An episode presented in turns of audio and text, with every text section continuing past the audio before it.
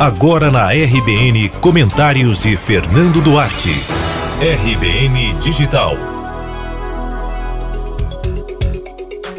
Grandes expectativas tendem a render grandes decepções, principalmente no campo político brasileiro.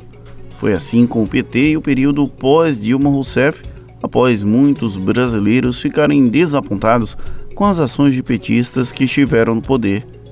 Quando Luiz Inácio Lula da Silva chegou ao Palácio Planalto, havia um sentimento de esperança de que o Brasil seria o país do futuro. Passados 17 anos, agora com um novo governante, a nação passou a viver sob a mesma expectativa. E tal qual no passado, deve se decepcionar. E não é preciso muito esforço, basta ver os primeiros meses do governo de Jair Bolsonaro. Lula e Dilma viveram um dos melhores momentos econômicos da história do Brasil recente. Inflação e dólar controlados, PIB registrando crescimento e avanço nas relações comerciais com blocos e com países estrangeiros. O PT incorporou elementos do pragmatismo econômico e, sob tutela de figuras como Henrique Meirelles no comando do Banco Central, não fez feio na primeira década de poder. Até que Dilma desandou e cometeu sucessivos erros na política econômica que levaram o país à crise da qual ainda não saímos e que deve durar por mais tempo, infelizmente. Bolsonaro surgiu então como representante daquilo que o antipetismo representou para o país, na concepção da maior parte dos eleitores que foram às urnas em 2018.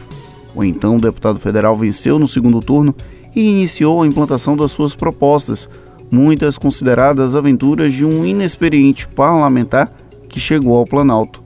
Paulo Guedes e Sérgio Moro se tornam os grandes balizadores e freios do novo presidente da República, que aos poucos seria domado pelo cargo.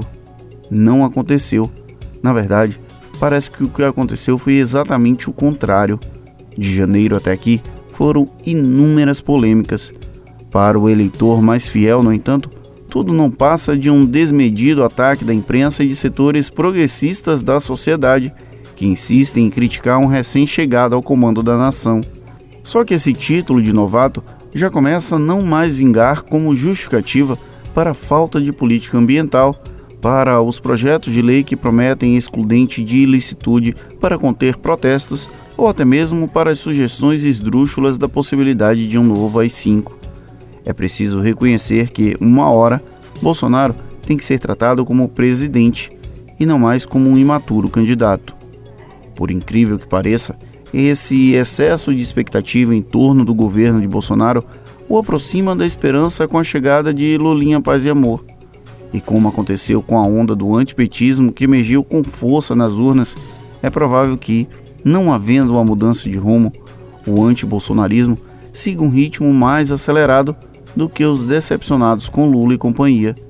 Como disse o senador Jacques Wagner ao avaliar os erros do próprio partido, pecado do pregador é sentido muito mais do que o pecado do pecador.